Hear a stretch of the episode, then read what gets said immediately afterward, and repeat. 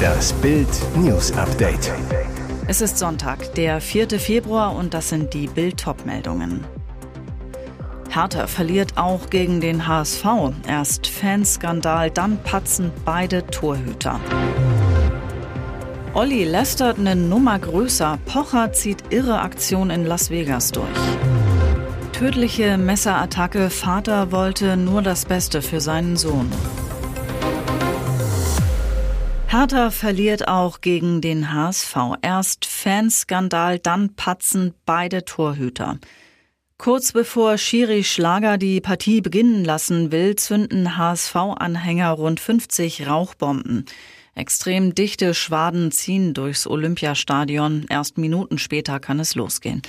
Bis zur Pause sehen die Fans aber nur einen Lattentreffer von HSV-Stürmer Nemeth und einen Pfostentreffer von Hertha-Angreifer Tabakovic.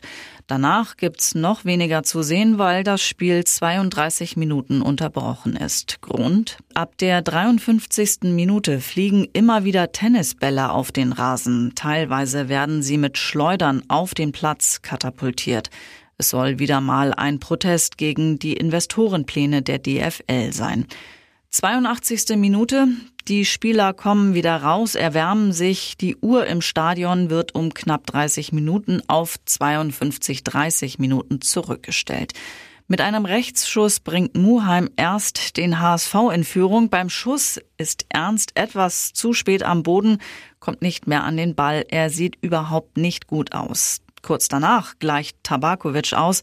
Zuvor lässt HSV-Torwart Heuer Fernandes einen Reseschuss abprallen, sodass der Hertha-Stürmer einschieben kann. Nächster Torwart Bock.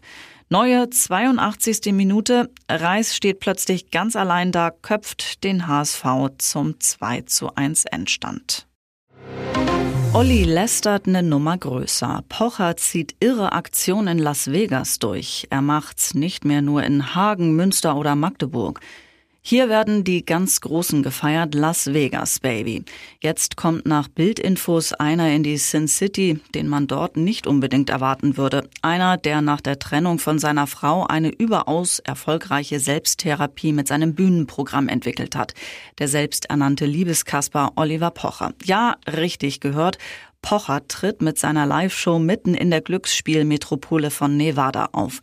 Am 9. Februar zum Start des Mega Super Bowl Wochenendes in der Stadt steht der Deutsche im legendären Hardrock Café auf der Bühne. Bei der Gelegenheit kann man doch gleich für mehrere hundert Besucher den Liebeskasper spielen. Pocher zu Bild.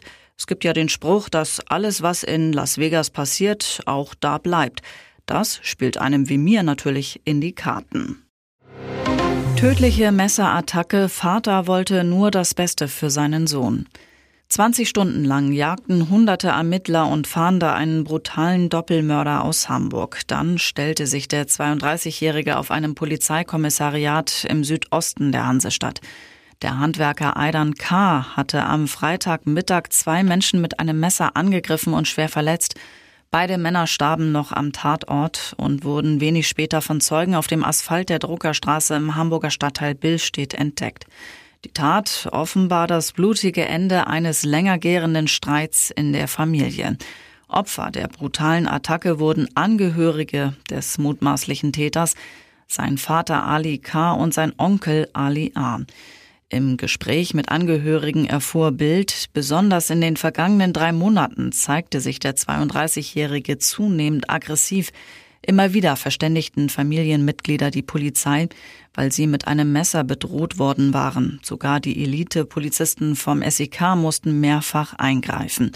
Nach Bildinformationen bat die Familie zuletzt einen Tag vor der schrecklichen Tat mehrfach bei der Polizei um Hilfe.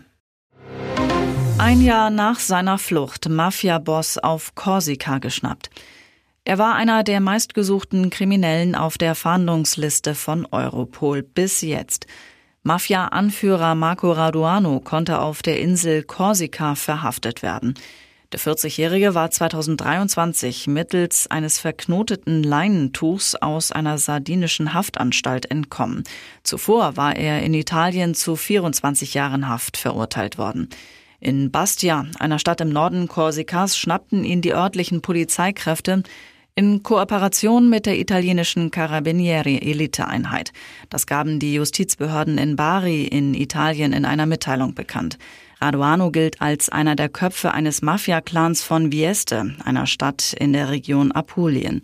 Neben Gangmitgliedschaft war er unter anderem auch wegen Drogendelikten und illegalem Waffenbesitz zu der langen Haftstrafe verurteilt worden. Und jetzt weitere wichtige Meldungen des Tages vom Bild Newsdesk. Bayerns Ministerpräsident verkleidet sich als Bismarck. Söder will nicht nur im Fasching Kanzler sein.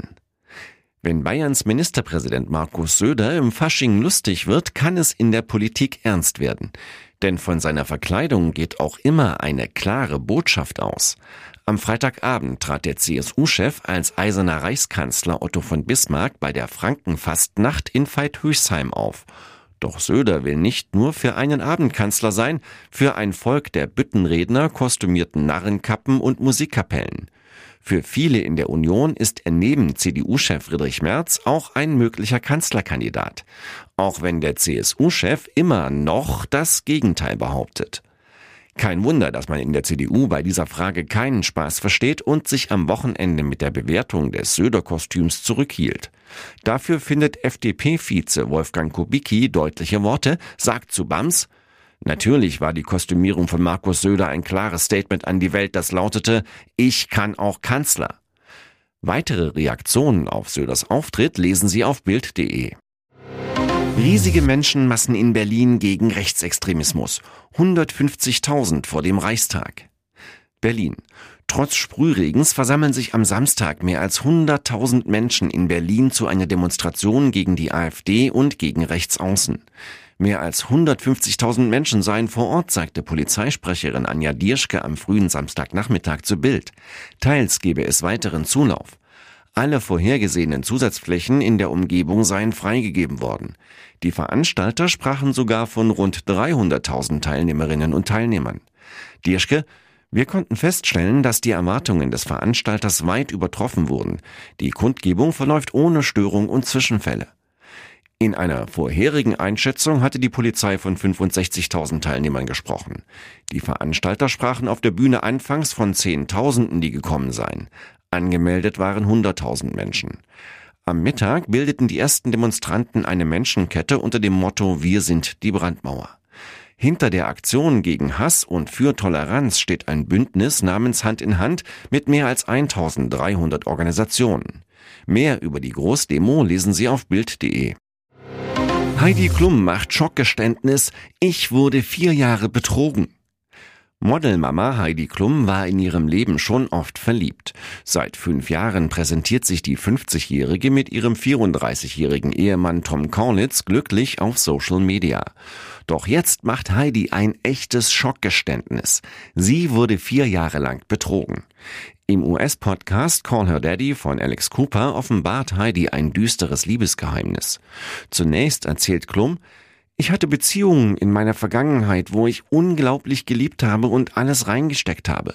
Und manchmal realisierst du dann einfach, dass du nicht dasselbe zurückbekommst. Dann übermannt Heidi ein großer Schwall an Gefühlen. Unter Tränen erzählt sie, ich hatte eine Beziehung, in der ich vier Jahre betrogen wurde, vom Anfang bis zum Ende, die ganze Zeit. Das Schlimme, Heidi habe schon geahnt, dass ihr Ex sie betrügen würde. Daher schaute sie in seine E-Mails und wurde fündig. Um welchen Ex-Freund es sich dabei handelt, will das Model allerdings nicht verraten. Doch ein Blick auf ihre verflossenen Liste verrät, Heidi spricht möglicherweise vom Kunsthändler Vito Schnabel, denn er war der einzige Mann, mit dem Heidi tatsächlich nur fast vier Jahre in einer Beziehung war, Datingphase nicht dazugezählt. Nächste Umfrageklatsche für die AfD und die FDP bleibt unter der 5%-Hürde. Hat die AfD ihren Zenit überschritten? Anfang des Jahres lag die rechte Partei in Umfragen bei 23 Prozent, Tendenz steigend. Doch nach den Enthüllungen um die Remigrationsfantasien einiger Funktionäre ging es Stück für Stück bergab.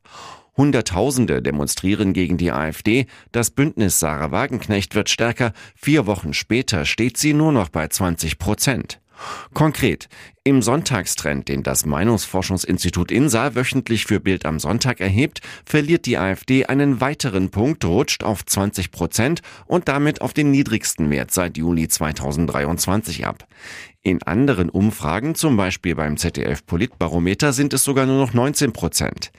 Die SPD kann einen Punkt im Vergleich zur Vorwoche hinzugewinnen. Für einen Aufstieg aus dem Umfragekeller reicht das aber nicht. 15 Prozent. Die Grünen bleiben bei 13 Prozent. Stärkste Kraft ist weiter die Union mit 30 Prozent minus 1. Die FDP bleibt erneut unter der 5%-Hürde, kommt wie in der Vorwoche auf 4%. Das Bündnis Sarah Wagenknecht kann seine 7% aus der Vorwoche verteidigen. Die Linke kommt wie in der Vorwoche auf 4%, die sonstigen Parteien könnten 7% der Stimmen auf sich vereinen.